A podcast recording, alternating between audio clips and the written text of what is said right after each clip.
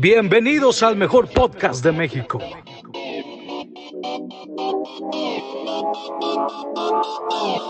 Ay, mira, tú cállate, cállate, cállate, cállate, cállate, cállate, cállate. Discrepo el podcast, el podcast entre amigos. Ay, mira, tú cállate. Hola, buenas tardes a todos mis podcasteros. El día de hoy tengo una invitada, les va a encantar. Hoy vamos a hablar del tema de eh, emprendedurismo femenino y estoy con la persona adecuada para hablar de estos temas. Vamos a platicar sobre las mexicanas que hicieron historia y que están haciendo historia también. Y pues qué mejor que hablarla con eh, Ana Karen, la creadora de la marca Tom Fela. Para el que no la conozca, métase a sus redes sociales porque está increíble todo lo que hace. Ana Karen, ¿cómo estás? Hola, ¿qué tal? ¿Cómo estás? Buenas tardes. Pues aquí muy emocionada de platicar contigo un poco del tema. La verdad, va a estar muy divertido, va a estar... Eh, vamos a, divertirnos. Ajá. Sí, sí, va a estar muy bueno. Si quieres, eh, vamos a empezar por el principio, como todos dicen, ¿no? Eh, en la historia de México ha habido, pues yo creo que todo, todos lo sabemos, eh, se, han, se han omitido como muchísimos nombres de mujeres, porque pues antes como que no teníamos ese voz y voto, ¿no? Eh, en la historia. Y me ha dado la tarea de investigar sobre varias mujeres para irlos discutiendo eh, conforme vayamos avanzando. Quisiera empezar con Saskia Niño de Rivera. No sé si lo ubicas. No, la verdad no, cuéntame. Es una, es la directora, presidenta, creadora de la Fundación Reinserta. Ella se encarga de reinsertar a la sociedad a eh, las personas, las mujeres y hombres en la cárcel. Em, usualmente ya empezó, o sea, como se fundó Reinserta fue específicamente para mujeres. Después el sector masculino de las cárceles fue como que, oye, nosotros también queremos eh, pues ganar dinero decentemente, porque una de las cosas como que impactaban era que los hombres le decían, es que, ¿sabes qué? El único empleo que tenemos aquí adentro de la cárcel es secuestrar o extorsionar. Entonces, pues no, o sea, también queremos nosotros ganar pues dinero decentemente, o sea, no necesariamente como que hacer el mal, ¿no? Y pues se da todo esto, les da trabajos, eh, como quien dice, estables, normales, o sea, no malos, pues. Y de hecho ella tiene un TED Talk que se llama Humanicemos lo inhumano, que te habla precisamente como que del background de los criminales. O sea, ahí te dice de que el 2% de la población nace con eh, problemas psicóticos y el otro 98% está perfecto. Entonces eso quiere decir que tenemos que el 98% de las personas que están en la cárcel, esos crímenes se pudieron eh, Evitar. prevenir. Exactamente. Entonces creo que uno de sus, de su, labor, lo que está haciendo ella es, yo no tendría corazón, no sé tú, o sea, creo que deja tú el corazón. Honestamente creo que es algo que, gracias a Dios, estamos en, un, en una posición o nacemos en una posición en la que ni siquiera se te ocurre y ni siquiera piensas, porque la verdad es que muchas de las personas seguimos viviendo nuestro mundito rosa en donde no ves más allá de tus narices y no ves qué pasa por, como dicen, de que al, final de la calle, por así decirlo. Y sí, la verdad es que inclusive muchas veces esos casos este, de gente que sale o que llega a prisión, a veces ni siquiera es por su culpa, o es incriminado, fue un accidente, o fue por defensa propia, no sabes cuál fue el background. De hecho, hace poco, lo lamento, me encantan mucho los memes. Entonces, hace poco vi un meme de que decía eso, de que viene un documental, de que empiezas a ver el documental del psicótico, asesino, chalala, y de que lo quieres hasta matar por lo mismo. Y retoman de que tipo su historia de la infancia dices, ah, pues por eso, obvio, yo también hubiera hecho lo mismo. Claro. Pero por lo mismo, porque no entiendes todo ese background. Y lo que la gente no entiende, muchas cosas que te pasan, que es lo que estábamos hablando ahorita hace rato de empezar todo este podcast, que hablábamos mucho ahorita de lo que estamos pasando por la pandemia, de que quieras o no, las transiciones, esos momentos de vida fuerte que vives, la verdad es que llegas otra vez a vivir ahora al mundo real porque estabas en cuatro paredes y otra vez vuélvete a acostumbrar a la gente, que la gente está acostumbrada a ti, la gente que no te conoce, pues va a decirte que antecedentes, pues sí, estuviste en un penal, pero pues no, saben qué onda. Y pues si tú tienes esa necesidad, o más bien buscas el reivindicarte o el vivir otra vez normal, o ser una persona de bien o decente, pues sí, obviamente también tienes que lidiar con esos prejuicios que mucha gente va a tener contigo. Totalmente. Y de hecho, Saskia ha convivido con eh, pues criminales de alta seguridad y ella te lo ha platicado así tal cual de que es que tenemos que empatizar con el otro lado. O sea, y creo que es más, hasta leyendo legendarias el podcast, eh, han mencionado, o sea, y no que ellos son como que mucho de asesinos seriales y todo esto, y ellos dicen de que nada más, o sea, pues es que yo también, como tú decías, de que ya que sabemos todo el background de esta persona que sufrió muchísimo, o sea, ahora ya... Eh, Entiendes. Entiendes el por qué, ¿no? El por qué hicieron las cosas, que no lo justifica, que eso es algo ah, que claro. Saskia... Obvio, obvio.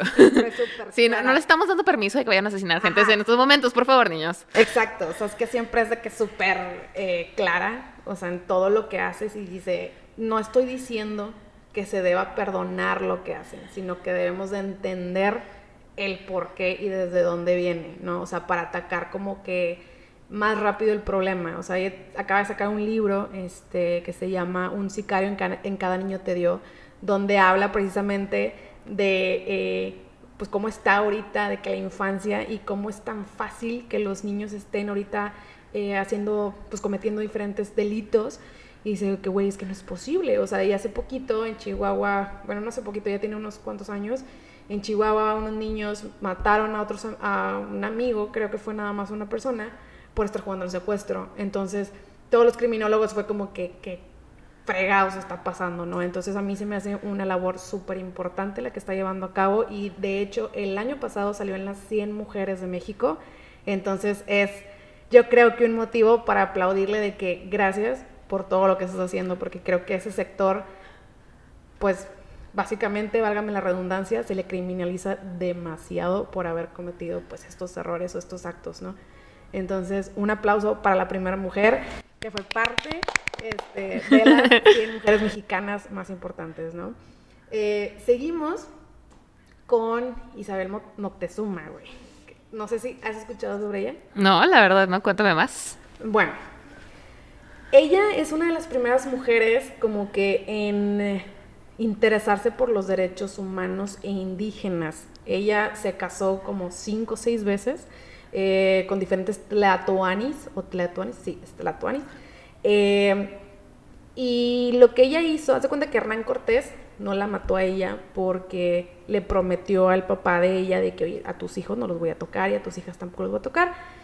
Y se casó con otras personas, ¿no? Entonces, lo que ella hizo es que la casaron con un español y ella, muchos españoles la odian porque ella liberó a sus esclavos. O sea, ella fue que, ¿sabes qué? No, bye. O sea, eh, fue una de las primeras personas que habló y que pidió respeto para las personas indígenas. Entonces, esto es algo que la neta también es de aplaudirse porque pues no cualquiera se la rifa, güey. O sea, estás literal en plena... Eh, en una época en donde eso es lo más normal, por así decirlo, y ahora sí que como... Y sí pasa, inclusive a mí me ha tocado, y no puedes irte tan atrás, puede ser inclusive ahorita. A mucha gente se le hace como que, bueno, a unos tienen el privilegio de tener gente que nos ayuda en la casa. Y simplemente el que coman junto contigo en la mesa, hay mucha gente que se lo ve como que, ¿cómo? ¿Cómo, no comen en la cocina? ¿Cómo no comen? ¿Qué dices? A ver, ¿qué? Es una persona humana, o sea, ¿cómo? Y hay unos que inclusive por lo mismo convives tanto con estas personas que prácticamente se vuelven parte de tu familia. Súper sí, súper sí. De hecho que lo, lo pueden ver, por ejemplo, eh, digo, no nos abre como mucho esa puerta de ese lado de su vida, pero está, por ejemplo, el influencer Connie Dávalos, ¿no? Que su niña es de que siempre sale abrazando de que a las chavas que le ayudan, siempre es de que, ay, te amo y no te vayas y no sé qué, y te voy a extrañar y la, la. Entonces esto se me hace a mí súper bien. Es que aparte, no es por nada, pero los niños me encantan que tienen una inocencia de la vida. Y lo padre de los niños es que no ven esa distinción entre género, entre raza, entre color, entre posición socioeconómica. Para ellos eres una persona y ya. Eres una persona con la que conviven diario, eres una persona con la cual ven y les empiezan a tener ese cariño, que no es por nada, pero inclusive también me ha tocado gente conocerla y convivir con, en donde convives más con estas personas que con tu propia familia. Sí. Porque la verdad es que pues papá, mamá trabajan 24/7 o lo que sea, o de que de repente pues tu hermano, tus hermanos en la escuela, cosas así. Entonces llegas a casa y mínimo ellos son los que te reciben, los que te acompañan a comer, los que inclusive a veces pues conocen hasta más de ti que tu propia familia. Sí, es más, y hasta yo creo que la parte que conocen más de ti que tu familia, siento que es porque no te van a juzgar. Entonces, y como no son como tus, porque a mí me ha pasado de estar de que platicándoles cosas que no le digo a mi mamá. Ah, bueno, ya, eso es otro tema. O sea, que dices tú de que, güey, súper sí. O sea, de que... No, o que también sos tu tapadera. De repente eso es de que tipo, no les digas que me viste. Adiós. Porque sí pasa. Ajá, de que nunca me viste. Sí, sí, sí, totalmente. De que, oye, yo no estuve aquí, no sabemos nada, no me conoces. Este, pero sí, o sea, yo creo que eh, este, este granito de arena que puso se me hace amazing. Entonces, bien por Isabel. La verdad, sí. Otro aplauso. Otro aplauso. Otro aplauso. claro que sí. Eh, seguimos, ahora sí vamos a avanzar en la historia y vamos con Gertrudis Bocanegra. Hay dos chavas de las que voy a hablar precisamente como que de esta época y es Gertrudis Bocanegra y Tomasa Esteves. Estas dos personas a mí me llamaban mucho la atención porque las dos estuvieron involucradas en la independencia y no se habla de ellas. Entonces, aparte de que a las dos se les murió su esposo y sus hijos en la guerra, Sas. y eran mujeres, por ejemplo, Gertrudis Bocanegra le encantaba leer. Le encantaba, le encantaba. Y de hecho tiene una frase que se las voy a leer porque me encantó. Que dice, a veces uno se siente solo cuando lee mucho, pero vale la pena entrar a ese mundo lleno de ideas. Ella tenía el problema de que como le encantaba leer, no podía como compartir con sus amigas en ese momento de que, oye, leí esto, leí aquello. Porque en ese entonces, pues estás de acuerdo que la mujer traía otras ideas, era más como necesito a mis hijos, voy a atender a mi esposo y limpiar y that's it. Entonces, ella, al morir su esposo y sus hijos, fue de que, ¿sabes qué? Yo necesito hacer algo. O sea, no me voy a quedar aquí y ya. O sea, necesito ser parte de algo más grande, ¿no? Entonces, ella ayudó bastante a, pues, a todos los insurgentes. ¿Cómo? Sí, ella fue espía. Lo que hacía era de que se quedaba bien calladita e iba a donde estaban los españoles y escuchaba todo. Entonces todo lo que ellos decían lo escuchaba y luego se iba con los insurgentes y les decía de que, oye, los españoles traen esta movida, güey. Apúrale, güey, de que... O te aplicas o te o aplicas. Te aplicas o te aplicas, exactamente. Entonces, aparte, llegó a esconder a muchas personas, eh, pues en su casa. O sea, les daba de comer, les daba eh, ropa, les daba todo para que volvieran a la guerra. Entonces, 10 de 10 esta mujer. Y ella es muy reconocida este, en Pátzcuaro. Es muy, muy reconocida. De hecho, tiene un monumento por su valentía y su coraje, porque ella fue torturada para dar toda la información y jamás dijo nada. Entonces, sí es como que. Wow. Muy bien. Y luego, porque dice que las mujeres no aguantamos? De veras. Sí, ella fue fusilada el 11 de octubre de 1817. Entonces, Sí, estuvo un buen tiempo trabajando en esto. sí, estuvo un buen tiempo, sí. Eh, y por otro lado, Tomasa Esteves, ella, eh, ella fue una mujer muy hermosa, o sea, inteligente también. Y ella lo que hacía era como que era enfermera. Y aparte de esto, con su inteligencia, porque ella como que le gustaba mucho el diálogo y era- estaba como súper open a, todo, lo que ella hacía era que convertía a españoles a insurgentes. O sea, iba con los españoles y les decía de que, oye, ¿qué onda? ¿Cómo estás? De que tú sabiste, o sea, tú sabías que todos somos del mismo, o sea, de que somos de América, güey, o sea, porque estás peleando, estás seguro que esto es lo que quieres, o sea, cositas así. Y le creían y se iban con ella. Entonces, 10 de 10, güey. O sea, el poder de convencimiento, güey. O sea, imagínate. O sea, no, no le doy el poder a su hermosura ni nada. Se lo doy más a su inteligencia. Sí, honestamente, gachamente por eso lo dicen que somos manipuladoras. Pero la verdad es que sí, honestamente, al momento de dialogar y el poner una. de que lo que hablábamos hace poco nosotras era de entender a la gente. El, oye, ¿y por qué lo estás haciendo? Porque a veces generalmente, malamente, mucha gente se mueve por la masa. güey. Porque todo el mundo me dice, voy para allá, voy para allá. Pero van a ciegas, o sea, van sin saber que de verdad qué es, cuáles son sus principios, qué es de verdad lo que les interesa. Capaz de que eh, mucha gente inclusive te pasa de que le puedes ser muy malinchista, puedes ser muy racista, puedes ser lo que quieras, o muy machista, y decir de que, ay, pues es que hay viejas, bla, bla, pues sí, pero esas viejas son las que trabajan, las que te hacen, las que te sirven, las que dices, ah, pues eso no sabía. Y al momento de tener esa revelación o ese conocimiento, ya te vuelves más tolerante y más abierto a muchas cosas. Claro, que de hecho eh, me comentaba el chavo con el que grabé el podcast anterior, o sea, me decía mucho como que es que entre mayor privilegio, como que menor empatía, que era algo que yo le decía, que es que, güey, yo le decía, es que a mí me molesta mucho la palabra privilegio. O sea, esa palabra me molesta mucho porque siento que las personas que lo usan, lo usan desde su victimización. Ok. Entonces es como que yo le llamaría postura no tanto privilegio, o sea, porque, güey, imagínate, supongamos, es una persona que nació en una familia adinerada. Güey, ¿qué culpa tiene esa persona? ¿Sí me explico? O sea, de que, ok, sí, es privilegiada porque no cualquiera, pues tiene como que la fortuna de nacer con una familia adinerada. Sin embargo, no es su culpa.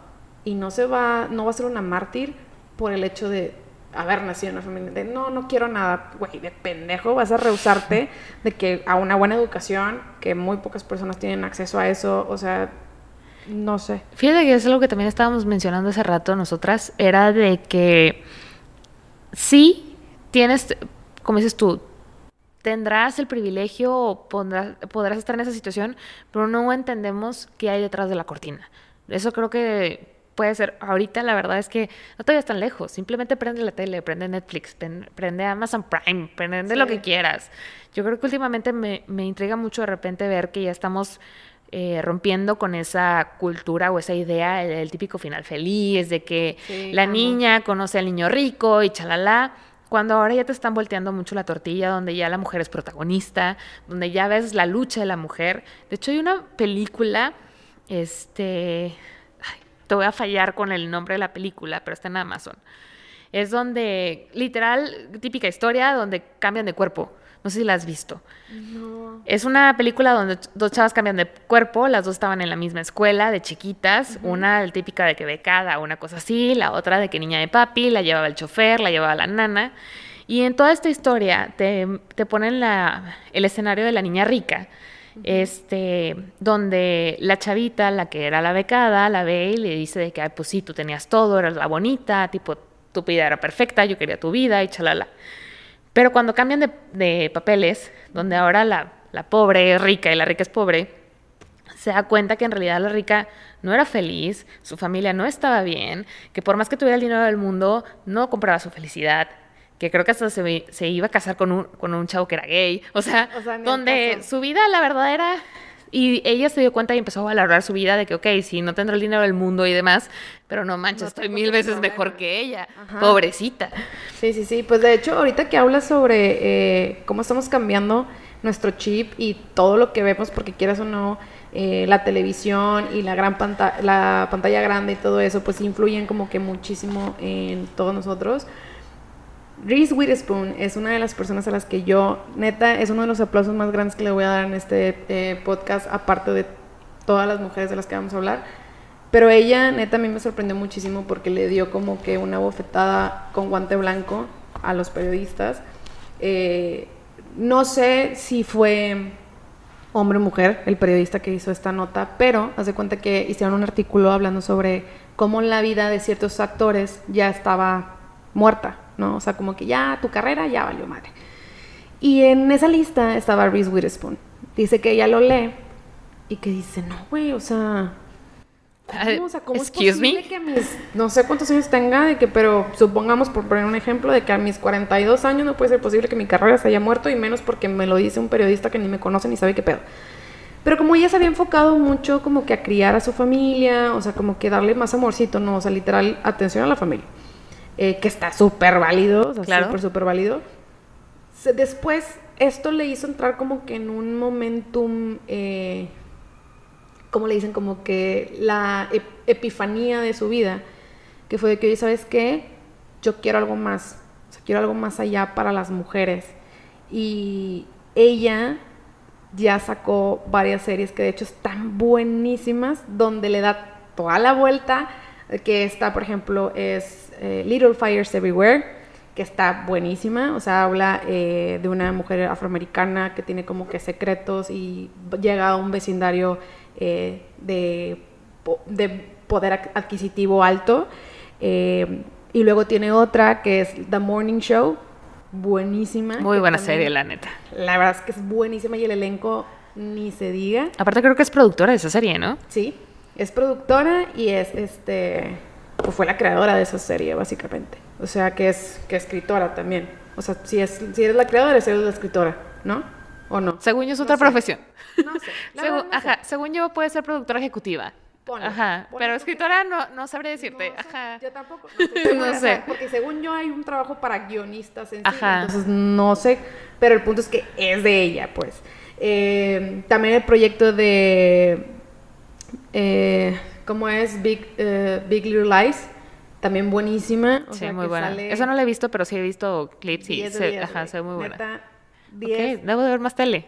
Sí, 10 de 10. Es que yo soy fan de las series, entonces tampoco no creas.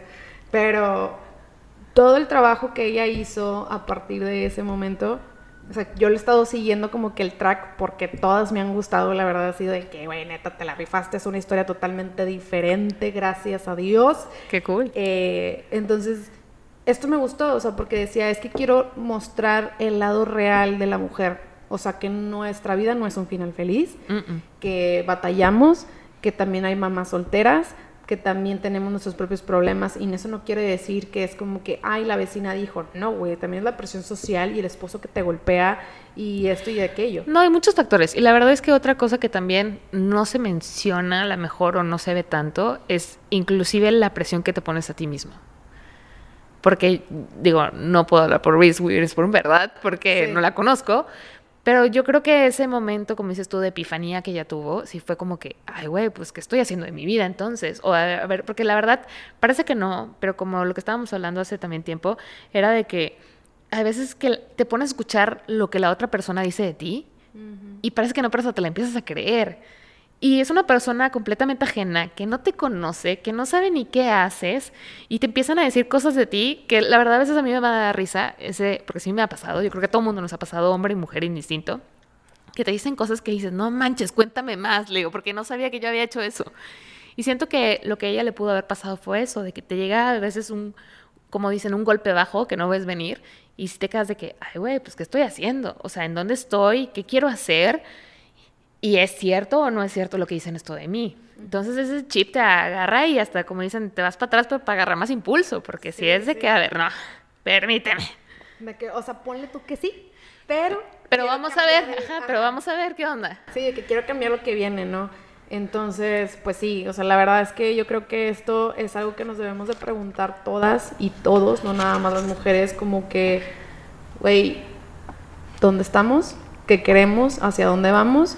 Y pues también saber si estamos en nuestra zona de confort y pues poder salir de, de, de eso, ¿no? Ahora sí que como dice también en el principio de año, el típico de los propósitos, que te hace reflexionar y pensar, y yo creo que también ahorita en el momento de pandemia, que es lo que estábamos hablando ahorita, de que la verdad es que la pandemia a todo el mundo nos ha pegado de manera diferente, buena y mala a la vez, nos ha traído beneficios, nos ha traído también perjudicaciones, este, y eso te hace reflexionar y pensar en muchas cosas, de que madres, ¿qué puedo hacer? ¿Cómo puedo cambiar? ¿Cómo puedo mejorar? Este, ¿Cómo puedo aprovechar más mi tiempo?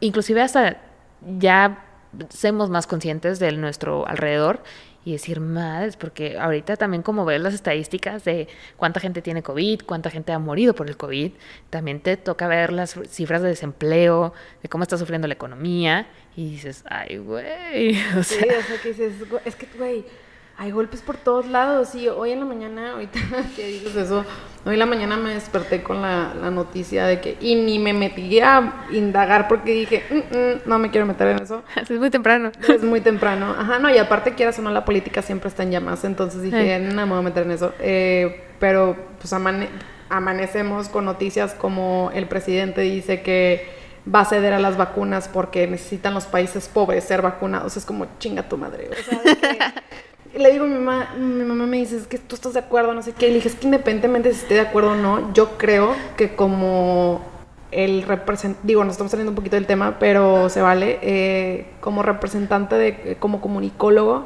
creo que la estrategia estuvo increíble, porque es incriticable, o no sé cómo se diga, o sea, de que no lo puedes criticar, güey.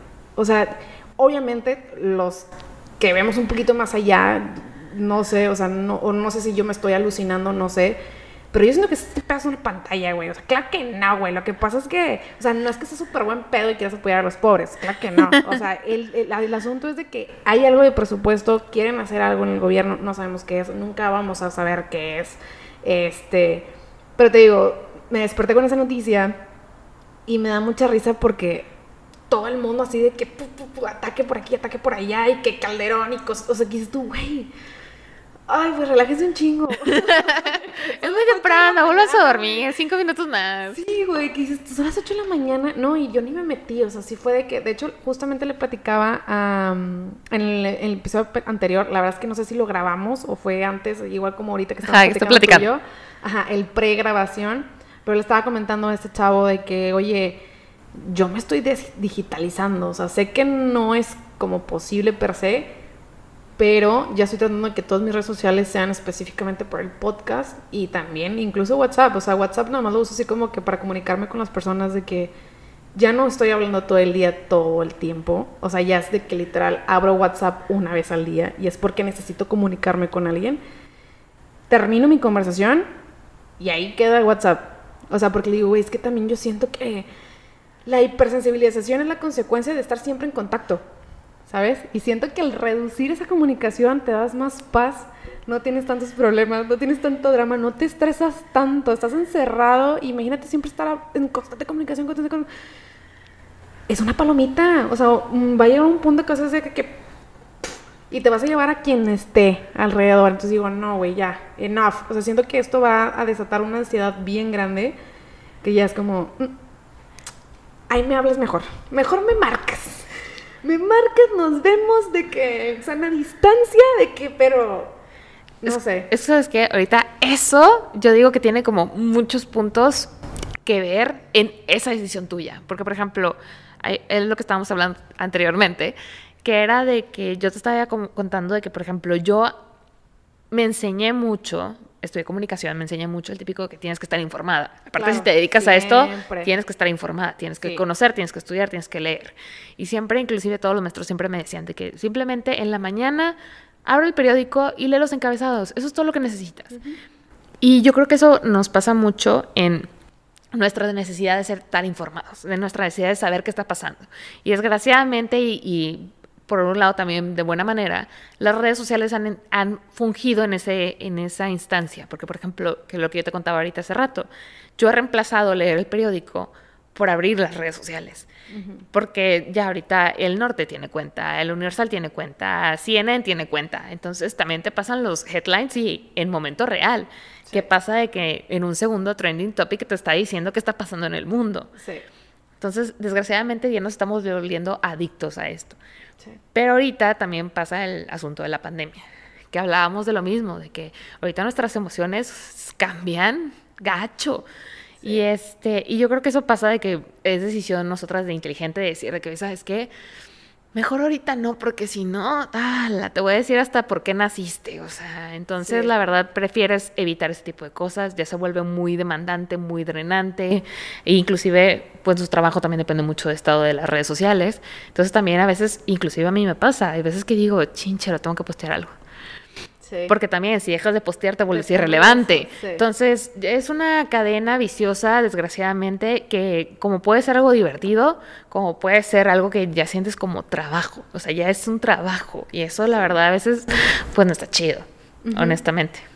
Sí, no, no, no, la verdad es que es un tripsote y ahorita que decías de que no, es que ya todos tienen en cuenta, fíjate que hubo un punto de mi vida eh, que trabajé para un partido político y... Madres, fuertes revelaciones. Sí, y tuve que seguir así de que a muchísimas, porque yo estaba en el lado, en el proyecto de social listening, que es literalmente escuchar a las masas en las redes sociales. Entonces, todos los acuerdos que ustedes están firmando ahorita que se están quejando, chiquitos, ya pasaba, lo que pasa es que no les habían avisado. Eh, y sí los leen, aunque crean que no los ven, sí los leen. Hay plataformas que yo manejaba de eso, literal, o sea, me juntaba así de que todo lo neutro, todo lo negativo, todo lo positivo de Twitter, de Facebook, de Facebook hay una plataforma para eso, o sea, para ver así de que a grandes rasgos de que lo que está hablando la gente, o sea, amigos, es un Big Brother. Este, entonces, el punto es, a lo que voy es de que yo tuve que seguir muchas cuentas de periódicos, de todos, que el, el Excelsior, que el Chairo, que el todos, literal. créeme que yo cuando terminé ese proyecto, fue, fue de 8 o 9 meses, o sea, porque fue cuando fueron las gubernaturas, este, que eran como casi en todos los estados. De hecho, fue una de las elecciones que casi todos los estados estaban votando. Este, y, güey, yo terminé el proyecto y fue de que, ok, me encantó haberlos leído, ya me voy, on follow, on follow, on follow. O sea, es que a veces el saber demasiado era como que, mejor ya no quiero saber nada. O sea, porque dices tú, de, está bien estar informado, pero a veces estar tan informado es súper cansado y más porque te enojas y lo quieres platicar y la otra persona como no sabe o sí sabe, pero tiene otra postura, ya te quieres estar agarrando con todos y dices, a ver, espérate, güey, o sea, número uno, ni te mantienen ni nada, sí te gobiernan y todo lo que tú quieras, pero independientemente si tú, si tú no estás dentro de... No te van a escuchar, no van a saber tus opiniones. Ajá, es como los, yo tenía un amigo que, bueno, amiga, que es vegana y ella precisamente, no sé si ubicas la fundación de Animal Heroes. No. Bueno, es una fundación que cuida a los animales, para ganar la redundancia, pero ella me decía mucho de que es que no sirve de nada que hagas protestas. No sirve de nada. Dice, literalmente no sirve de nada. Dice, por eso nació Animal Heroes, porque nos metimos ya en lo legal para poder hacer algo por los animales. Dice, por ejemplo, lo de los circos, Animal Hero tiene una, una huella ahí. O sea, de que el, no, o sea, de que la prohibición de los cohetes, en la venta de cohetes, no sé qué, Animal Heroes tiene la huella ahí.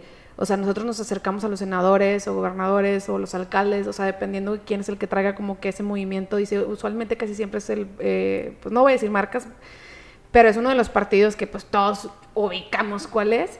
Dice, entonces usualmente casi siempre son ese tipo. A veces uno que otro le quiere robar la idea y pues no, a nosotros no nos importa quién lo... Con que lo prueben. Quién lo, ajá, quién lo apruebe con que, con que salga. Entonces, pues a mí eso también me hace mucho sentido. O sea, de que, y es lo mismo con lo de las redes. O sea, de que, güey, que te enojes, que discutas, no, no va a pasar nada, güey. Igual con los futbolistas. Que dices tú, güey, ni te pagan, güey. o sea, que el otro está en la nube. O sea ni te conocen. El típico que dicen de que mm, este, esposa viendo al marido de que, ay, haz de cuenta que te va a pelar el, el entrenador oyendo tus jugadas y tus movidas. Exactamente. Entonces, pues sí, ahora sigue un caso bien interesante que yo creo que si te vas a quedar de que a la madre, qué pedo.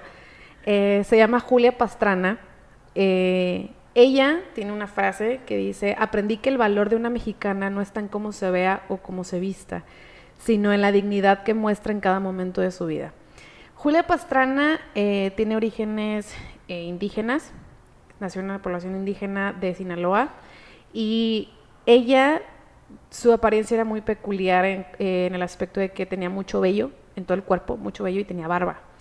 Entonces esta mujer fue ridiculizada en México, súper cabrón, güey. Eh, llegó a trabajar como sirvienta, literal así dice, sirvienta, eh, del gobernador y el gobernador la vendió a un circo, güey. No mames. Para, sí, porque era rara, era fea. O sea, la ponían como la mujer más fea del mundo. Entonces, esta mujer, eh, pues decía de que no, güey, o sea, yo soy más que esto, o sea, no, no. Entonces, el circo, en el circo tuvo la oportunidad de viajar a todos lados del mundo y llegó a Estados Unidos, eh, no es cierto, llegó a Londres y se enamoró de un chavo, se enamoraron, se casaron, obviamente se salió del circo, ¿verdad? Eh, y aprendió a cantar y aprendió a actuar. Ella es bailarina y cantante, es eh, soprano, o sea... Madres. Entonces dice, era bien, era bien eh, reconfortante pararse enfrente de un teatro, o sea, porque la gente ya se peleaba por ir a verla, o sea, todos estaban a la expectativa de, está bien fea, güey, vamos a ver de que está bien fea, dice, y al final se paraban y aplaudían así de cañoncísimo porque los dejaba con la boca abierta de que no mames, esta mujer sí sabe cantar. Entonces, pues nada, güey, o sea, la neta es que Julia Pastrana nos enseña a que no nos casemos con el físico. Obviamente hay que cuidarnos y todo eso, ¿verdad? Y ponernos guapos o guapas. Pero que no te importe, o sea, si tienes alguna peculiaridad, que nariz grande, que nariz flaca, que nariz lo que X, güey, o sea. Te voy a decir algo que a mucha gente le impresiona. De hecho, yo he batallado en eso en las redes sociales, honestamente, para serte sincera. porque yo cuando empecé Tom, lo primero que quería era poner no al típico modelo, a la típica modelo, la típica güerita niña bonita.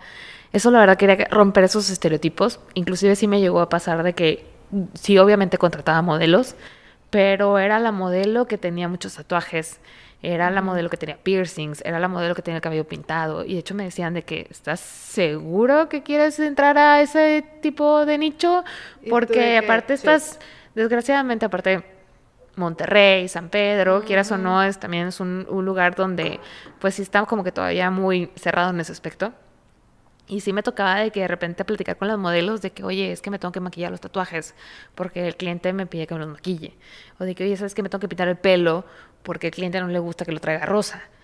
Cosas así. Entonces yo de repente me decían de que, oye, y me hablaban y me preguntaban de que, oye, ¿y quieres que me pinte el pelo para las fotos? Y yo, no. Digo, ¿de qué color lo tienes? De que, ah, pues lo traigo azul ahorita. Y yo, ah, perfecto. De que sí, por eso, por eso fue que te, te busqué, porque lo traías azul. Y de que, ah, ok. Y luego de repente, por otro lado, sí me han llegado de repente DMs en donde es muy, es, es medio triste, honestamente, de que de repente lleguen DMs de, sobre todo de niñas, porque sí me ha pasado de que generalmente esto de las redes sociales, el bullying y todo eso está muy feo. Y me llegan mensajes de repente de niñas de que, oye, ¿cuándo vas a poner de qué modelos o, gente real en tus campañas? y yo, ajá. Y, y justo me llegó un mensaje así, justo cuando tuvimos una campaña con como 15 personas, que a lo mejor luego podrán encontrarla por ahí en Instagram, de, yo siempre les digo, chile, tomate y cebolla. O sea, vas a encontrar de todo en esa campaña. Había gente que medía un metro cincuenta y había gente que medía dos metros. Hombres y mujeres de todas las profesiones, gente que eran pintores, este, productores, cantantes, DJs, este, una chava que está en fitness, este, un chavo que nada más es Godín, este, había de todo literal en esta campaña y, justo fue ese comentario en esa foto. Yo dije, ¿no estás viendo la foto? ¿Fue nada más por comentarlo? ¿O cuál fue tu objetivo? Y la verdad es que, por un lado, también lo sentí como un cumplido y un halago. Porque dije, qué padre que puedas ver esa foto y pienses que todos esos son modelos. Ajá dije, qué chido. O sea, dije, qué padre. Digo, también el fotógrafo, props por el fotógrafo, la verdad, mi respeto, se, se, la rifó en esa sesión de fotos. Este, pero dije, wow, qué padre que puedas ver esa foto y, creas que, todos son modelos. Porque dije, y literal, podías ver en la foto todos, o sea, gente tatuada, gente con piercing, gente con el pelo pintado, este, y gente de que, por ejemplo, inclusive uno de esos que salía ahí, no sé si lo conozcan, a lo mejor sí, obviamente, porque es un fotógrafo también muy reconocido e influencer en las redes sociales, Luis Cavazos. Ah, sí, cómo no. Y Luis Cavazos, pues no está chiquito, el hombre es un... está altísimo. Y de repente también había una, una pintora ahí que se llama Andra Ortiz. Y ella mide 1.50, o sea... Y entonces la verdad, tipo, se veían tan padres las fotos. Y eran de que amigos de que juntándose, la verdad, aparte pon de acuerdo a 15 personas en un horario que aparte trabajan. Pues la verdad sí fue todo un show, pero todo el mundo estuvo súper bien, todo el mundo nos divertimos. Literal empezamos de que a las 2 de la tarde acabamos a las 8 de la noche. Pero todos era de que, ¿y qué sigue? ¿Y a dónde vamos? ¿Y qué hacemos? Y yo, wow. O sea, y los traíamos de locación en locación y todos felices. La verdad estuvo muy, muy padre ese día. Y, este, y la verdad es, eh, fueron las razones que más me ha gustado que es lo que yo digo, de que honestamente ahorita, y aparte, gente se ha dado cuenta que todos los estereotipos y todas las ideas que antes teníamos, eh, como hablábamos ahorita, tanto en la tele, en la pantalla grande y todo lo demás, antes lo feo o lo diferente lo veíamos como que, y no, feo, ya ahorita todo eso lo que está tomando gran posición o gran parte de, o sea, ahorita... ahorita es top. ya puedes ver en las series de Netflix de que la protagonista es un asiático. Ya puedes ver que hay este, matrimonios gays y es lo más normal. Ya puedes ver al adoptado y está feliz con su familia diferente. O sea, ya es, ahora sí que lo diferente ya, ya es normal, gracias a Dios. real. O sea, creo que ya, ya no están negados a ver la realidad, ¿sabes? Entonces, o sea, eso, eso tiene mucho que ver. Y de hecho creo que sería como buen momento como para hablar del nacimiento de Tom Fela que era lo que me platicabas ahorita, o sea, de que, güey, yo, o sea, el nombre, no sé si quieres empezar desde ahí, O sea, de que cómo, cómo fue que le, o sea, que era una de las preguntas que yo te hice cuando te conocí. O sea, de que, oye, me llama mucho la atención de que los que no conozcan Tom Fela, de verdad vayan y métanse al sitio web, vengan a la tienda. Está increíble todo lo que hace. Este, y a mí me llamaba mucho la atención que te decía de que tu marca está increíble, o sea, porque ya la conocía de otros lados, pero me llamaba la atención de que por qué un nombre de hombre y no un nombre, no sé, X, o sea, de mujer, o sea, el tuyo o de mujer o qué onda. Fíjate que fueron muchas las razones, honestamente. Cuando empecé, me encanta que yo a Tom siempre le digo mi bebé, porque prácticamente es como un hijo. Este, Tom empezó siendo, soy muy mala para los nombres honestamente, pero malísima. Si a mí me preguntas cómo se van a llamar mis hijos, no tengo ni la más remota idea. Mi perro, cuando lo adopté, tenía dos semanas sin nombre, hasta que mi mamá me dijo, ya, por favor, ponle algo, o sea, pobre perro, no sabe cacajar, no, sé, algo. Entonces, la verdad, obviamente, cuando empecé todo esto, me dijeron, ¿y cómo se va a llamar? Y yo, ¿eh? Say what? Este, tengo que ponerle nombre.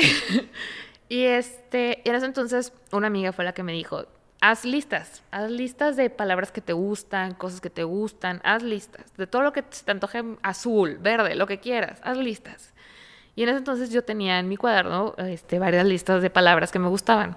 Honestamente, me gusta mucho la cultura en general, o sea, pero también estudié comunicación. Entonces, lo primero que te enseñan en comunicación y en diseño y todo eso es que sea pronunciable aquí en China, que la gente lo pueda entender, que la gente lo pueda identificar, que la gente se pueda relacionar con. Este, entonces, obviamente, pues también no le iba a poner un nombre japonés, porque ni yo sé japonés. Como Ikea, que nadie sabe cómo pronunciarlo, si es Ikea o Ikea. Exacto, eso es lo principal que te enseñan en, en, carreras de ese tipo de diseño, de comunicación, de marketing, de que pueda ser pronunciable aquí en China. Este, y tampoco quería llegar a lo genérico, no quería llegar tipo a cosas tipo Sara o tipo Uterque o Uterque, no sé cómo se llame. Entonces, por lo mismo, porque queríamos que fuera indistinto, que la gente pudiera saber y se pudiera identificar con. Y pues obviamente uno siempre tiene la idea de que quiere expandirse el día de mañana, no simplemente quedarse en su ciudad natal. Claro. Y este, y en ese entonces, este, yo tenía mucho, me encantaba mucho la cultura británica. Amaba la cultura británica pues obviamente todo el mundo conoce desde los Beatles, o sea, desde ahí ya te empiezas a poner a Londres en el mapa y dices, ah, existes. Y la verdad era algo que me gustaba mucho, también era fan en ese entonces de Doctor Who y todo. Sí, ah, soy, soy, muy geek, soy un niño totalmente. Entonces, en, eh, tenía mucho la cultura británica en ese entonces. Justo también acababa de regresar de un viaje que había hecho a Londres de vacaciones. El típico dije, pues tanto me gusta, tengo que conocerlo, ¿no? Claro. Entonces me fui una semana a Londres, tenía una amiga que estaba estudiando allá, le caí y ahí pues turisté un rato. Regresé obviamente más enamorada de Londres y soy mucho de modismos. Mm. Entonces, por quienes no sepan, Fela es un modismo británico que significa amigo, compañero, pal, friend, dude. Dude. Sí. Entonces es algo que lo, lo escuchaba mucho allá. Fela. Y este, y otra de las cosas que a mí siempre me gustó es de que yo quería que tuviera un nombre de persona. Porque muchas de las marcas que a mí en lo personal me gustan mucho tienen nombre de persona. Tienen nombre de persona. Entonces, pero no quería que tuviera mi nombre. Una, no soy tan fan de mi nombre, honestamente, no me gusta mucho mi nombre, pero este tampoco quería que tuviera mi... No porque no me gustara mi bebé o no creyera en mi bebé o no creyera en todo esto, sino porque desgraciadamente tenemos ese prejuicio. Mm, sí. La gente, mucha gente, que inclusive la gente que te conoce, ya tiene un prejuicio sobre ti. Yo, por ejemplo, las personas que me conocen, soy, soy muy, mm, muy sencilla en mi forma de vestir, soy muy básica.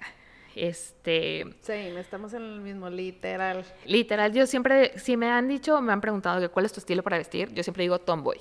Me encanta ser muy niño.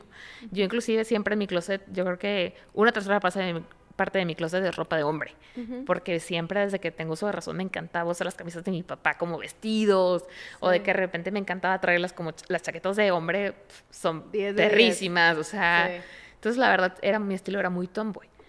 Este, y por lo mismo llega este, esta idea de la tienda y obviamente pues iba a tener vestidos, iba a tener colores, estampados y chalá, que a pesar de que yo no lo use per se, no quiere decir que no me guste. Yo siempre he dicho que también lo que la ropa lo que te acomoda y lo que te agrada y te sientes cómodo. Y a veces me pasaba de que veía a mis amigas, que tengo amigas que son súper femeninas, que solo las he visto en vestidos y tacones, y como que ya digo, güey, te ves con madre. O sea, me encantaría a mí vestirme así, pero yo sé que no, no. Que yo creo que todos hemos estado en ese punto. Yo también, o sea, tenía amigas que eran súper girly, nivel diosa, emperatriz, y siempre, yo siempre batallaba mucho, es más, hasta me estresaba, güey. Cuando iba a los antros así, me estresaba horrible porque pues las otras estaban súper proyectadísimas, que no está mal, ojo, no está mal. Sin embargo, como no era mi estilo, yo sentía una presión enorme, ¿no? Eh, claro que hoy en día me estamos al antro, ah, sí, X, no hay pedo, pero ya sé cómo vestirme, ya sé, ya, ya tengo ya, puedes entrar al, ya puedes entrar al antro en tenis, eso antes no pasaba. Ajá. Para quienes no sabían, literal, entrar, se puede. inclusive entrar en jeans. No te dejaban entrar en jeans al antro. Antes a fuerza tienes que tener de que tu taconcito, tu vestidito, bien maquilladita. No, ahorita literal yo no tengo problema por lo mismo de que dices, güey, increíble que ya puedo. Unos Air Force One, güey, un pantalón aguado negro, una blusa negra, chingón, ya entré. O sea, de que nada más con el cabello de que bien arregladillo, ya entraste de todas formas, ¿no? Entonces, igual te digo, soy súper simple, igual que tú, este, por lo mismo de que es, es identidad, ¿no? O sea, ya te encuentras eh, pero de hecho tú has, colaborado con un chorro de gente súper fancy. Yo creo que así es como llegué a ti, yo creo. Es que fíjate cosa bien chistosa, desde que tengo uso de razón, siempre me gustaba jugar con mis amigas de que el típico cuando empezaba las redes sociales de que mi nueva foto de perfil para Facebook. Entonces era como que el boom, cada semana tienes que tener una foto de perfil nueva o de Fotolog, simplemente en el ah, Fotolog, en la época de... Más de una, todos los Entonces, como sabían que a mí me gustaba todo eso, yo era la que las styleaba antes de conocer el término styling. Yo era la que las vestía y les decía, es que son mis Barbies grandes. Entonces, para mí yo era feliz haciendo eso y me encantaba tomarles fotos, me encantaba, literal, yo creo que hasta la fecha me puedo meter al perfil de todos mis amigos y yo creo que fue fácil de que la mitad de sus fotos de perfiles son mías. Porque me encantaba tomarles fotos, me encantaba hacer todo eso. Entonces, a pesar que sabían todo eso de mí, pues obviamente al saber que iba a tener una marca, pues sí tenían como que esa idea de que, ay, pues van a ser puras camisas y jeans y cosas así que dices, nah, o no es mi estilo. Lamentablemente volvemos a lo mismo, teníamos ese como que prejuicio o esa precognición de alguien. Y yo no quería que existiera eso. O sea, yo quería que ahora sí que, que conocieran a mi bebé por bebé. O sea, que lo conocieran a él por lo que es, no por mí. Y la verdad es que eso fue lo que, se podría decir que eso fue lo que ayudó mucho quiero creer yo que eso fue lo que ayudó mucho, a llegar a ese camino en donde la gente no tuviera ese prejuicio o esa precognición de que, ay, pues va a ser el, gusto y estilo de Ana Karen. Entonces, pues, ni para qué. Y lo que ha pasado es al contrario, lo han conocido por lo que es, no lo han conocido por mí, lo han conocido por lo que es en tal cual, el producto tal cual. Y eso yo creo que también ha ayudado mucho. Y originalmente la marca iba a ser solo ropa de mujer. Mm. Pero yo creo que fue a la semana de inaugurar la tienda cuando mis amigos me dijeron, ¿y nosotros qué onda? Y yo, ¿cómo? Y me decían de que sí, o sea, a nosotros también nos gusta la moda. Y yo, madres, pues es que la verdad vuelve a lo mismo.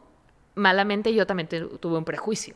Sí. Tuve esa precognición de que, oye, pues la verdad es que si te fijas y puedes preguntarle a cualquiera de tus amigos hombres, a cualquier persona, de que cuáles son sus marcas, y siempre te van a decir de que Nike, Adidas, Levi's. Las mismas de toda la vida.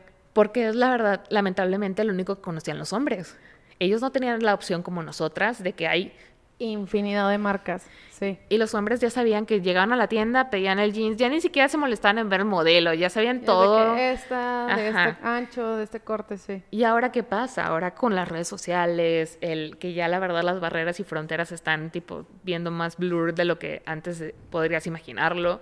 Ya se te hace muy fácil hasta la idea de algún día pisar Japón. Ya se nos hace fácil la idea de pisar la luna, o sea, ir a Marte, cosas así. Entonces, sí la verdad es que ya eso es indistinto. Ahorita también, como hablábamos anteriormente, nosotras aparte, era de que pues ahorita también la comunidad LGTB, ya no me sé todas las siglas, perdonen, pero sé que hay más siglas ahí de por medio, donde también ya se pueden expresar los hombres más fácilmente con su sexualidad. Inclusive ya llega un momento en donde ahorita la moda ya ya es lo más unisex posible. este, ahora ya no sabes, y me ha tocado aquí en la tienda inclusive, me ha tocado gente que llega y que las niñas se van directamente a la ropa de hombre y los hombres ven la ropa de niña y dice, ay, es que me gusta. Y yo, pruébatela. Tan fácil y sencillo, porque la verdad es que ya inclusive los cortes y confecciones ya no... Muchas son bien, bien parecidas, bien, bien parecidas. De hecho, por ejemplo, la blusa que traigo ahorita es de hombre. Entonces, este Y me da mucha risa porque justamente el día que la compré, ahorita que tocas ese punto, iba con mi hermano menor. Eh, y lo curioso es de que, por ejemplo, sus pantalones de los, eh, ¿qué será? De las pompis, o sea, donde empiezan, ya no me entran. Pero a él le quedan súper apretados mis pantalones, pero te hablo que mi hermano es un palito al lado mío. Me dice, ¿qué pedo con la ropa de las mujeres? O sea, de que, güey, ¿cómo te quedas este pedo? No sé qué. Y yo de que, güey, sacas que a mí ni siquiera me entra de que tus pantalones. Y luego, el día que fue a comprarlo, este, la blusa que traigo, súper basic, o sea, es negra basic, y me dice de que, obviamente me lo vas a prestar, ¿no? Y yo de que, pues sí, dale. Entonces, por ejemplo, hay muchas sudaderas que tenemos de que yo... En común, de que es territorio común. Ajá, de que yo de repente le regalo una sudadera y es de que, güey, nada más para que sepas que me la vas a prestar. Y es de que, ah, sí, de que sí, sí. No, nada más para que sepas que la voy a estrenar. Ajá, o de que a veces voy de que, no sé, a cualquier X lado y es de que, ay, güey, me tu bomber y es de que, ah, no, sí. O de que, ah, güey, mira, ven, de que mejor te voy a prestar mi suéter, se te va a ver más chido, no sé qué. Entonces, son ese tipo de cositas que dices, oye, súper sí. O sea, la neta ya creo que todo va a un nivel andrógena, o sea, andro sí, andrógena. Andrógena. Este, ya es indistinto. O sea, ya no importa tanto mientras te veas súper cool y aplica. Fíjate que ahorita aparte lo padre de todo esto, que volvemos a lo mismo, sí me ha tocado colaborar y trabajar con mucha gente que vive en Ciudad de México. La verdad es que Ciudad de México es muchísimo más abierta en ese, en ese aspecto y me ha he tenido la suerte de conocer a gente de qué tipo artistas, cantantes y demás, en donde ellos por trabajo pues tienen que asistir a ciertos eventos.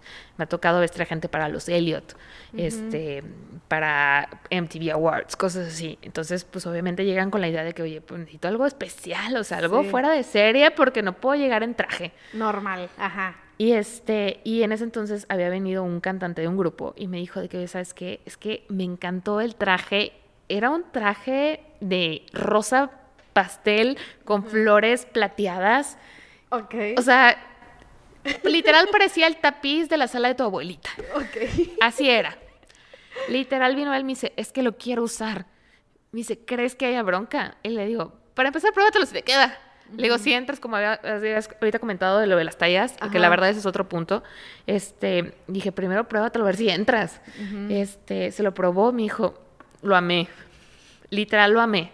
Y literal fue el que usó para los, esa vez creo que fueron los premios Elliot.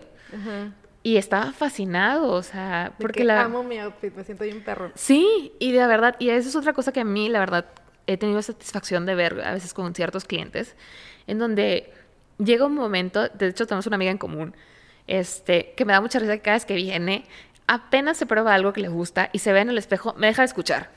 Yo sé que ella cuando escucha este podcast va a saber de quién estoy hablando, pero literal me deja de escuchar y se la vive viéndose al espejo y mira que no es una persona cero vanidosa, porque es cero vanidosa, pero me da demasiada risa que le digo, no me estás pelando, ¿verdad? Y me dice, ¿eh?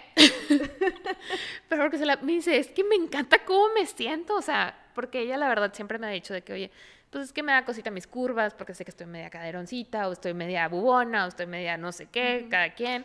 Y me dice, y sí se me ven, pero, se, ve chido, ajá, de que, o sea, wow, de que, y la verdad eso es lo padre de la moda y eso es lo que me ha, me ha dado satisfacción, es de que, que pase eso, donde de repente se absorban tanto en donde dicen, me siento cómodo, me, me veo chido y, güey, esto soy yo, que esa es otra cosa que no quería, y de hecho mucha gente que ha conocido la marca o que ha visto la tienda, se ha dado cuenta y hay chile, tomate y cebolla. Sí, hay de todo. Entonces es lo padre, que lo que quería era eso. O sea, de hecho, este, uno de los, como que las descripciones que siempre este, están inclusive en la página de Tom, dice que lo que queremos es resaltar su propio estilo. No imponer moda, no seguir las modas, sino que resaltar el estilo de cada quien.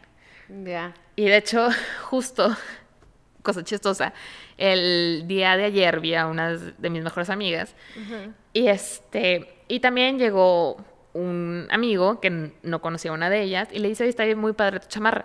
Y mi amiga dice que, ay, gracias, Tonfela. Y en eso la otra dice, güey, qué risa que a mí siempre me pasa lo mismo. De que literal ya tipo hasta ya lo haces en automático. O sea, ya lo hacemos de que, ay, gracias, Tonfela. O sea, de que dicen de que... Y aparte las dos tienen estilo muy diferente. Una es como yo más tomboy, la otra es más girly. Entonces, que dicen de que, güey, qué chistoso, de que a pesar de que son estilos, ajá, estilos diferentes, y que como quiera, tipo, lo encuentras. Para los dos. Ajá. Sí. Sí. no, y de hecho, si ustedes, o sea, cualquiera de los que nos está escuchando, se avienta la vuelta para acá, para la tienda de Tom Fela, se van a dar cuenta ustedes mismos que hay literal para todo. Ahorita nos tocó que eh, estábamos grabando y llega eh, una clienta de, de Ana Karen y mientras la cliente estaba de que no, me encanta super, me encanta el flow que tiene de que tu tienda, no sé qué, y yo no, sí, de hecho yo ahorita me voy a poner a ver, y luego me puse a ver y yo, ay, güey, me encanta, y no sé qué, hacer, pero cosas súper diferentes, ahorita ya también me voy a llevar unas cositas, entonces de verdad, de verdad, aviéntense la vuelta, les va a encantar, eh, y como les platicaba, o sea, qué mejor hablar del emprendedurismo femenino, o sea, con pues contigo, ¿no? O sea, que, ya traes una muy buena trayectoria y creo que también se debió mucho a la estrategia que utilizaste, porque la neta, no cualquiera. Eh, y pues yo creo que vas por un súper buen camino. Gracias, este, Y esperamos que crezcas demasiado y que nos invites a todos los, a los eh, openings, ¿no? Que tengas. Pero sí, o sea, la verdad es que sí está bien sorprendente cómo está súper variado. O sea, yo no, yo no les puedo decir que es como Sara o es como H&M o es como Stradivarius o como las que conocen que son las más típicas de aquí. La verdad es que no. O sea, entran y no saben para dónde voltear. O sea, hay de que desde lo más básico hasta lo más así de que, comper, ¿qué es lo que dices? Mira que arriba, no te escuches en la cima. O sea, de verdad está cañón. Este, pero soy un padre, la verdad es que tienen que darse la vuelta. Y este, no sé si quieres agregar como que algo de, tu marca. Fíjate que ahorita lo que decías, este, hablando y regresando un poco al tema del emprendedurismo, que la verdad hemos divagado mucho. Este, una cosa que a mí siempre, siempre he decidido la idea de es de que si vas a hacer algo es porque lo quieres, porque te gusta tanto. Inclusive anteriormente de, de empezar esto de proyecto, sí, también trabajaba obviamente en mi carrera, en lo que me gustaba, echar a la pero siempre llegaba un momento de que llegas a casa y dices, quiero dormir. O de que no quiero saber nada de la vida. Quiero ver tele. Ya no quiero hacer nada. Me duele todo. Estoy estresada. Estoy cansada. Estoy chalala. Siempre, literal. Creo que era como que lo que más siempre llegaba diciendo a mi casa siempre que llegara a mi casa. Y ahora cuando empecé a mi bebé y empecé mi proyecto, literal, trabajaba de lunes a domingo de 8 de la mañana hasta 3 de la mañana y me acuerdo que llegaba los domingos a ver a mis papás y a ver a mi familia y a pesar de que tenía días sin dormir o lo que sea, me decían de que, ¿segura estás trabajando? O sea, ¿segura estás haciendo algo? Y yo, sí, por, es que te vemos tan feliz. Pues es que ese es el secreto. ese es el secreto. La verdad es que dicen el secreto de la felicidad es tener el trabajo que más amas y lo, por lo mismo no lo sientes trabajo, honestamente. Sí te lo juro que yo creo que el día que de verdad sienta esto como trabajo, a veces inclusive hasta me preocupo, porque a veces sí me pasaba que llegaba un momento en que regresaba a casa y decía, chin, siento que no hice nada en todo el día. Y mi mamá me decía, en ese entonces mi mamá venía mucho a visitarme y me decía de que, ¿cómo que no, hiciste, nada? ¿Qué hiciste entonces todo el día? Que no te vi en la casa todo el día. Y le empezaba a hacer una recapitulación de mi día y decía, madre, es todo lo que hice en el día de hoy. Ya es cuando te das cuenta que dices, tanto lo disfrutas. Que ni te das cuenta que la verdad lo sientes como si fuera lo más normal. Claro que, cabe mencionar, que como todo trabajo, también hay ciertas partes que dices, Sí, sí, sí, o sea, no todo es flores, risas y diversión. Que en mi forma de pensar, en lo personal, más que nada, lo que me pasa es el papeleo, Wazowski, tu papeleo. Ay, no, no se lo deseo a nadie. Entonces, nada más es así un comentario. Si el día de mañana quieren aprender algo, aténdanse al papeleo. Literal, es lo que más odio de esto. Pero pues obviamente es algo que tienes que hacer, desgraciadamente, el ser adulto y que gente dependa de ti, eso depende de ti. Pero pues nada más cosa de que te guíes, de que te asesores bien, que tengas un buen contador, un buen asesor, todo eso, porque la verdad es que... que son las que, las meras meras para hacer Porque la verdad, ahora sí que soy muy fan de los memes. Uno de los memes que siempre también veo es ese literal que enseñaran llevar SAT, que llevaran así en la escuela, en vez de clases que dices tijeritas dos, pues no manches, güey. sí, no, que para qué, no, sí, yo también estoy súper en pro de que nos enseñen de que SAT, eh, economía o finanzas de perdido. Fíjate que es algo muy padre. Tengo amigos que trabajan en escuelas, inclusive sobre todo privadas, gente que trabaja en la UDEM, gente que trabaja en la UNI, gente que trabaja en el TEC. Y la verdad, algo muy padre que me tocó ver en una de ellas es de que ya tienen su oficina del SAT dentro de la escuela. Neta. Eh, por si la gente no sabía, ya existe un departamento del SAT adentro de las escuelas, bueno, al menos en este caso de, en particular de una que yo conocí, donde inclusive el día, el, cualquier momento del día, obviamente en horas razonables, digo, no quedan ni a las 2 de la mañana. Sí, pues sí. Pero este, puedes llegar tú con alguien ahí, un asesor, que te ayude a hacer tu declaración, que te enseñe a hacer declaraciones, que te enseñe a hacer facturas. FYI, de por si nadie sabía. Qué, chido. la verdad, sí. Yo, obviamente, cuando vi eso, les menté la madre porque dije, ¿pero qué no había esto hace 10 años? Sí, sí, sí. Pero la verdad es que sí, la verdad eso me encantó, honestamente dije, wow, mis respetos, neta, aplausos. aplausos. O sea, porque dije, qué chido que ya haya este tipo de cosas. Claro. Que volvemos a lo mismo, baby steps. La verdad es que ahora sí que Muchas cosas lo aprendes conforme a la marcha, te das de topes tú solito, tú mismo aprendes, tú ves que te gusta o que no te gusta. También estábamos platicando hace rato de esto, de los, podcasts y demás. Sí, es un tripsote, güey. Exacto, y mis respetos. Cada quien tiene sus, sus habilidades y sus, gustos. También. También, porque obviamente yo sé que a ti no fue, no, no fue así nada más porque sí se te dio y ya. Sí, no, güey, no. Y, y te topas yo creo que con todo. O sea, creo que las...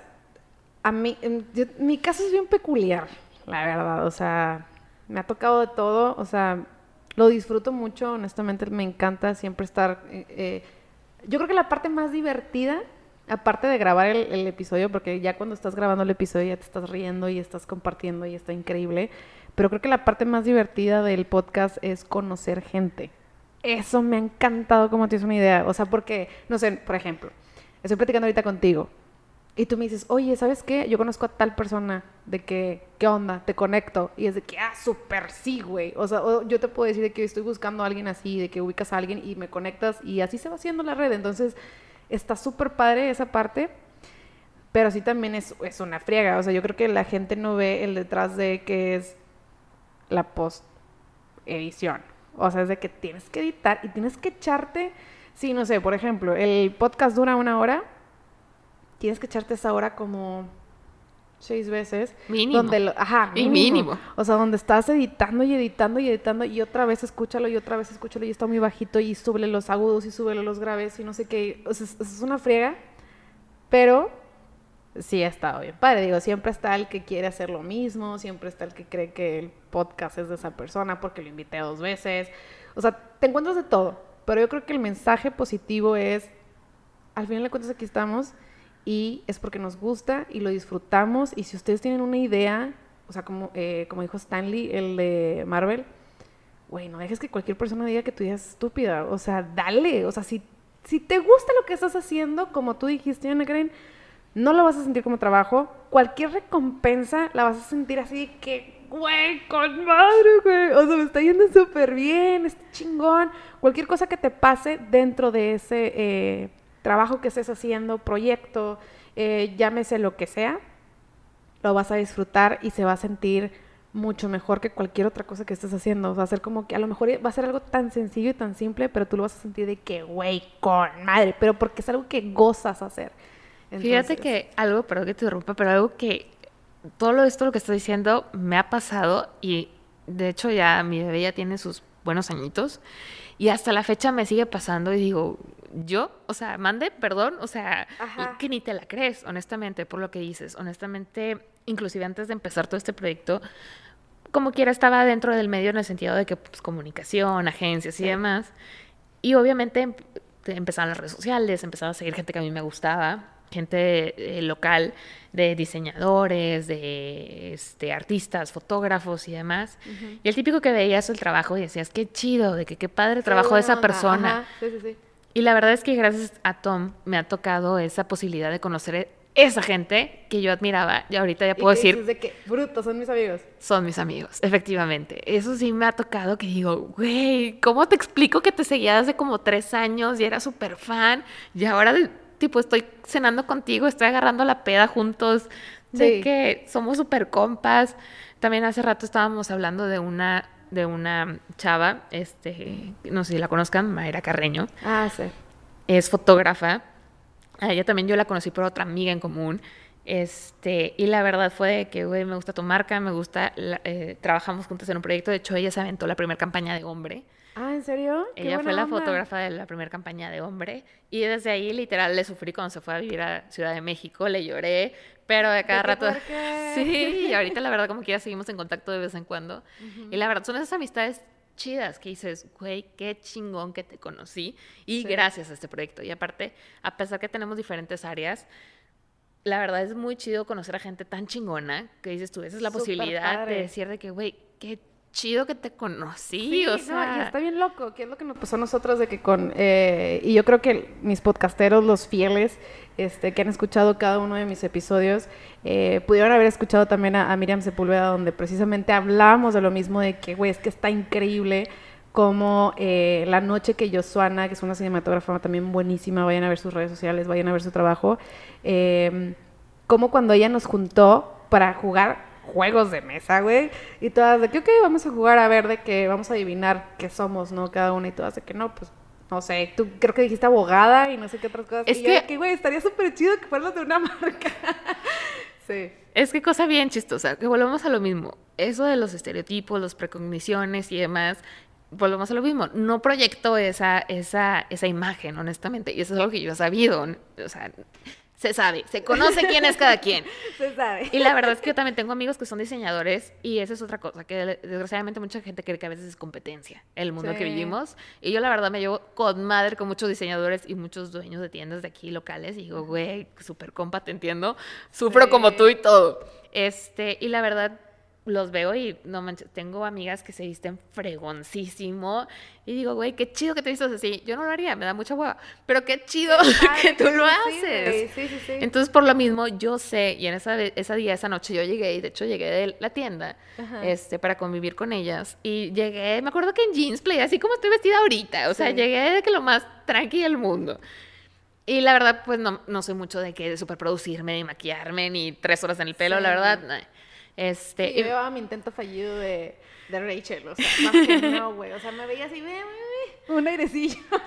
Y este, y la verdad es- fue muy divertido porque yo sé, y este, por cómo me veo y por cómo me he visto, chalala, yo sé que la gente no creería eso. Entonces, por eso se me hizo muy fácil decir cosas que nada que ver.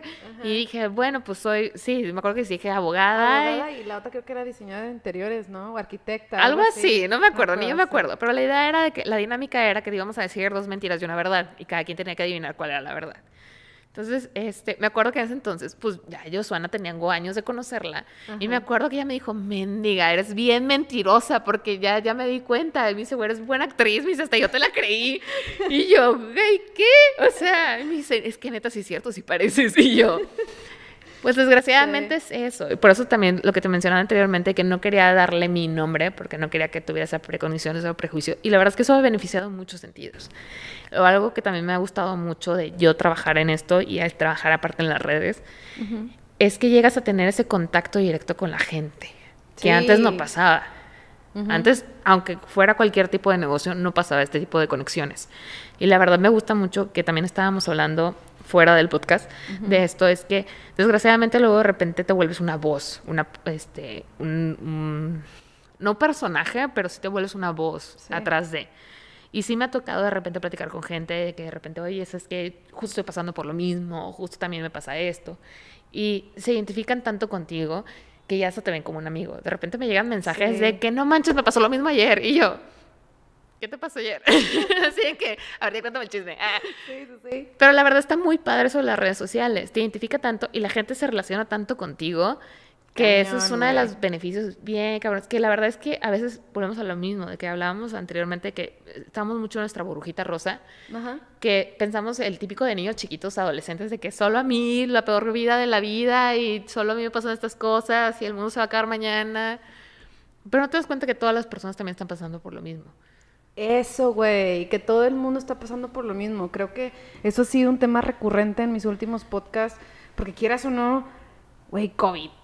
Punto. Ya, ahí se acaba. Es está más, ahí lejos. se va- o sea, ya, conclusión, ya acabamos el podcast. COVID, güey. O sea, ese trip está cañoncísimo, pero así como tú comentabas ahorita de que dices, güey, o sea, los diseñadores, pues quieras o no, son como competencia o una cosa así. Pero creo que compartimos como que el mismo concepto de que, por ejemplo, todos mis colegas este, marqueteros, Güey, yo soy la típica amiga de que si yo sé que tú sabes más que yo, yo voy y te pregunto de que, eh, güey, ¿cómo le haces para esto? De que, de que, de que estoy moviéndola ¿Me acá, güey. Ajá, de que estoy moviéndola acá, pero no estoy tan segura de cómo, o sea, o dónde, güey. O de que sabes si se puede hacer esto, o sea, porque realmente nunca he visto a nadie que lo haga, pero quiero saber si se puede.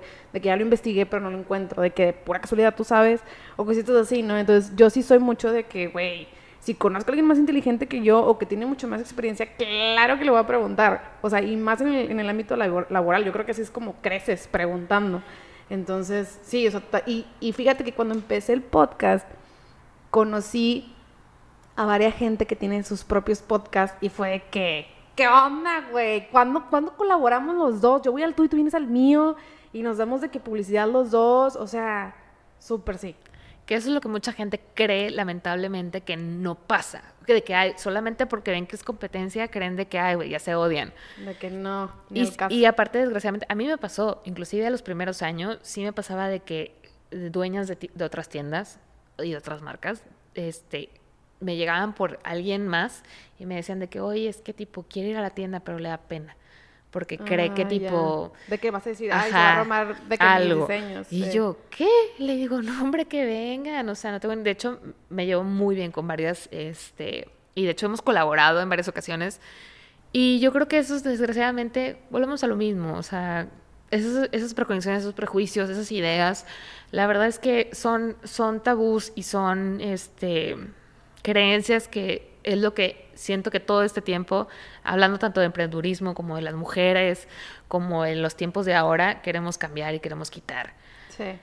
Que yo creo que, de hecho, no sé si sabías, es un dato curioso para los que no sabían. Fun fact. Fun fact.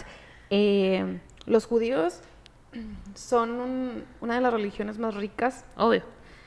Y una de las razones por las que son los más ricos es porque entre ellos se ayudan sí o sí. O sea, literal, o sea, pasa, investiguenlo. O sea, ellos, si alguno tiene un proyecto, todos invierten en eso y le prestan dinero y órale, si tú creces, yo crezco. Entonces, creo que deberíamos de copiarles algo de que en ese aspecto, en ese sentido. Eh, y creo que, de hecho, fíjate que no me ha tocado una mala experiencia con otro podcastero, o sea, que sí que tú digas de que no, no, no. O sea, de hecho, creo que hasta nos ayudamos, o sea, y no somos... Si ustedes quieren emprender un proyecto, siempre va a haber alguien opinando del cómo mejorar. Eso, háganse la idea de eso. O sea, siempre van a haber opiniones, siempre. Pero lo más chingón es que esa, ese porcentaje de gente son como el 5% y el otro 95% son raza que te apoya, que te da la mano, que te lo aplaude, que te dice que, güey, chingón, que quiere colaborar, que lo que sea. Entonces, pierdan el miedo a emprender si es una friega y ojo, no se engañen pensando que al tener un negocio van a trabajar menos. Ah, no, más. Trabajan mucho más. O sea, me pasó antes de COVID, precisamente en el 2019, este, yo estaba dando clases y luego estaba dando de que eh, pláticas, talleres, aparte de mi trabajo personal y el podcast, güey. O sea, no, güey. O sea, igual que tú, llegaba a las 2 de la mañana a mi casa, me levantaba a las 5 de la mañana, o sea, cositas así. Entonces, y, o sea, todo lo que no era mi trabajo Godín, todo era, pues, por fuera, o sea, era mi, mi emprendimiento, básicamente. Em, y fue una chinga. Entonces, los que crean que van a trabajar menos, ¡ay, cochitas! no, pero lo van a disfrutar. No, sí, la verdad es algo que también, inclusive, hasta la fecha he tenido esas, como dices tú, esas opiniones, esas discusiones, tanto con amigos como familiares, como todo el estilo. Todo. Obviamente tiene sus ventajas, digo, tampoco es muy feo el asunto, digo, tiene sus ventajas. Sí, hay veces que sí te ayudan como que a, ah, sí es cierto, sí, es cierto, no lo había visto. La verdad es esto. Inclusive yo hace poco estaba hablando con un amigo y le digo, es que no creas que aparte todo el mundo por opinar quiere decir que te está atacando. Ah, sí. Tienes que saber de dónde viene y de quién viene. Ahora sí, como dicen, tómalo de quien venga. Porque hay veces gente que sí va a tener tus intereses en, en, su mejor perspectiva y hay gente que te va a decir de que, oye, inclusive gente que nada que ver con lo que tú haces, te va a llegar un día y te va a decir, oye, ¿y por qué no esto? Te quedas pensando de que, ay, güey, sí, sí es cierto. Y va a haber gente que te lo va a decir con colita, o sea, va a haber gente que con todo. Y honestamente yo, por ejemplo, tenía esas discusiones mucho con mis papás, porque mis papás sí eran godines. Claro que ellos en su principio era, era la idea que tenían, de que, oye, qué chido que prendan ustedes para que el día de mañana, que tengan su familia, puedan tener tiempo para ir a ver a sus hijos jugar fútbol y chalala, ¿no? Era como que la idea del sueño del papá. Este, pero oh, sorpresa, se dio cuenta que no era cierto, que al momento de emprender un negocio no tienes horario, porque como te puedes tomar el día, la verdad días que sí dices, bueno, me tomo lo a la tarde, total. Hay gente que tipo está chambeándole. Perdón, no, es cierto. este, pero la verdad es que dices, oye, pues hay un el cumpleaños de tu abuelita, o de que, oye, pues el cumpleaños O del novio, lo que sea, semana, ajá, o algo así. Y de repente te pueden hablar de que, oye, ¿sabes qué? Pasó esto en la fábrica, o pasó esto en producción, de que esto se detuvo y tenemos que entregarlo mañana. Y ahora sí que tú le tienes que entrar a la talacha. Y ahora sí, como dicen, el que, simplemente el ser jefe no es suficiente. A veces tú vas a ser el que vas a estar limpiando el piso y a veces vas a ser el día que tú vas a estar de, de transportista y va a ser el día que Sí, vas a hacerle de todo, honestamente, y aprende todo. Inclusive también hace tiempo con una persona me tocaba de que estaba hablando de que, ah, sí, es que el eléctrico, bla, bla, bla, y el albañil no sé qué, y no sé qué, y chalala. Y me dijo, ¿en qué trabajas? Porque, tipo, me dijeron que tienes la tienda de ropa, pero estás hablando de eléctricos, estás hablando de arquitectos, estás hablando de... que es lo que mucha gente no sabe, de que, oye, Tienes que obviamente involucrarte en todas las áreas. Porque no sabes de que, oye, pues que el plafón se cayó, se humedeció, el clima, este, un foco no deja de fundirse y tienes que entender por qué, porque pues obviamente es estética. Entonces todo eso le tienes que entrar a la talacha, efectivamente. Y es lo que gente no ve. O sea, como dices tú, gente va a ver el lado bonito, va a ver la foto de Instagram que te estás pasando con madre, que Ajá. chalala, pero no saben. Sí, no, no, es una friega cañoncísima. ¿Qué- ¿Qué, qué te gustaría eh, dejarles como que de mensaje a todas las personas? Porque si, quieras o no, o sea, si nos vamos de aquí a que cubramos todas las mujeres que han hecho algo en su vida, pues nunca vamos a acabar. Pero creo que somos muy afortunadas de estar rodeadas de mujeres emprendedoras porque está cañón, de verdad. O sea, te digo, en esa escena yo me quedé que, wow. Y eso es lo padre, lo que Wow. estábamos hablando ahorita, de que la verdad por nuestra profesión, nuestro hobby, porque literal para nosotros es un hobby, aunque gracias a Dios lo podemos decir también trabajo, sí hemos tenido esa suerte, yo también he conocido gente tan chingona, pero tan chingona que digo, nunca en la vida pensé conocer a gente tan padre, Sí. que la verdad, como dices, más que yo enseñarles algo, siento que me han enseñado a mí. Súper, sí. Porque la verdad, yo, eh, y podría sonar chiste por burla, pero es para mí de que, para mí esto es un hobby, es una diversión y me la estoy pasando con madre. Que eso es algo que también, a lo mejor sí les diría, de que, oye, ¿sabes qué? Si quieres hacer esto el día de mañana, a pesar de todo lo malo que hemos dicho, de toda, No de todo toda es la friega, malo, no de toda la malo. Es friega. una friega, pero es una friega bonita. Exacto. Pero por lo mismo, que estés consciente de que es una frega, lo vas a hacer porque te gusta, lo vas a hacer porque quieres. Porque mucha gente, desgraciadamente, cree a veces tener la idea millonaria de que con esto me voy a hacer rico. Me voy a hacer rico vendiendo elefantes. Ah, órale, y luego. O sea, ¿y ¿Cómo te gustan los elefantes? es el sector, güey? Y No, simplemente déjate tú. Lamentablemente ya vamos a mente más, Sí, más más adulta y financiera, ajá, nosotras como siempre. Pero vete ¿Te a algo muy Ajá. básico. Para empezar, ¿has visto un elefante en tu vida, güey?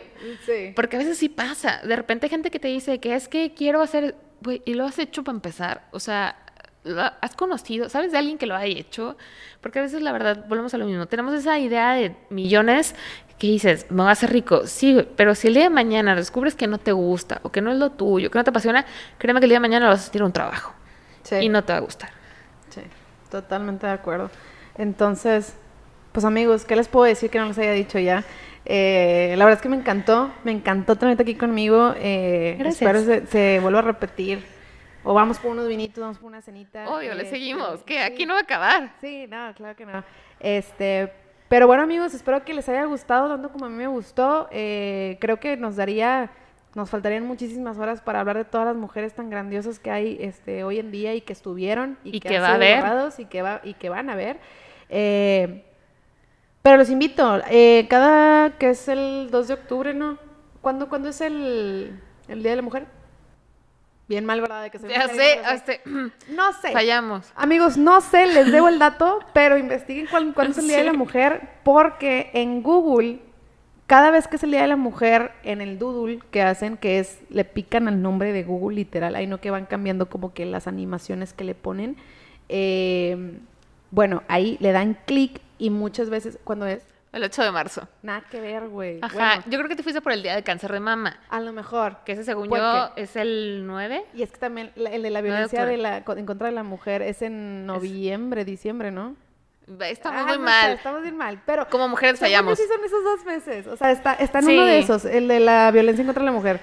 Pero este, a lo que voy es que le dan clic y Google les pone todo, el- o sea, que literal la historia de las mujeres que han marcado de que, y no nada más Marie Curie, no nada más de que Amelia Earhart, o sea, las que todo el mundo ya conocemos, no, o sea, les da como más allá de que todas las mujeres que han existido, que han hecho historia y que son así de que súper chingonas. Eh, entonces, nada, los invito, les invito a que lean un poco, de hecho hay unos libros que se llaman, eh, enfocados específicamente en mexicanas, se llama... Eh, mexicanas que hicieron historia. Hay uno, dos y tres, creo. Eh, y están bien buenos. La verdad es que se van a sorprender bastante. Yo estoy así de en. Me quedé helada cuando estuve viendo así de que, güey, no mames, no sabía que existía esto, no sabía que existió esta persona, no sabía. Entonces, pues nada, esto fue Discrepo el podcast, el podcast entre amigos.